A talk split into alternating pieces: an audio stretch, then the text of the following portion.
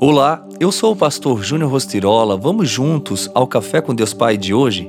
Mergulhe no profundo. Tendo acabado de falar, disse a Simão: Vá para onde as águas são mais fundas, e a todos lancem as redes para a pesca. Lucas 5:4. Com as novas tecnologias, diariamente as indústrias caminham para um processo de automação dos serviços substituindo homens por máquinas em virtude de estas estarem projetadas para ciclos repetitivos.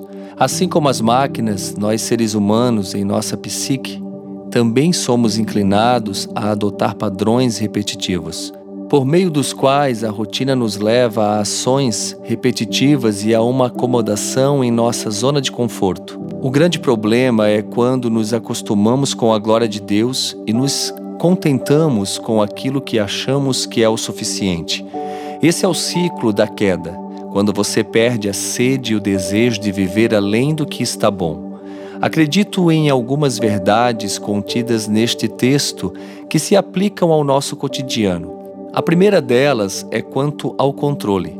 Lançar as redes em águas profundas é mergulhar no desconhecido, onde não há possibilidade de controlar o que vamos encontrar. A segunda é em relação à provisão, pois no profundo, no desconhecido, é também onde entregamos o controle ao Senhor, permitindo assim que Ele nos proteja e proveja com o necessário.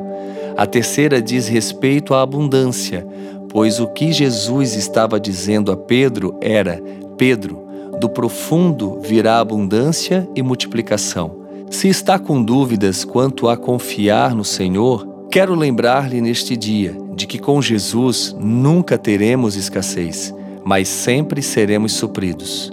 E a frase do dia diz: a adversidade que você está enfrentando acabará se tornando a fonte da sua estabilidade. Pense nisso, mergulhe no profundo e viva na abundância do Senhor.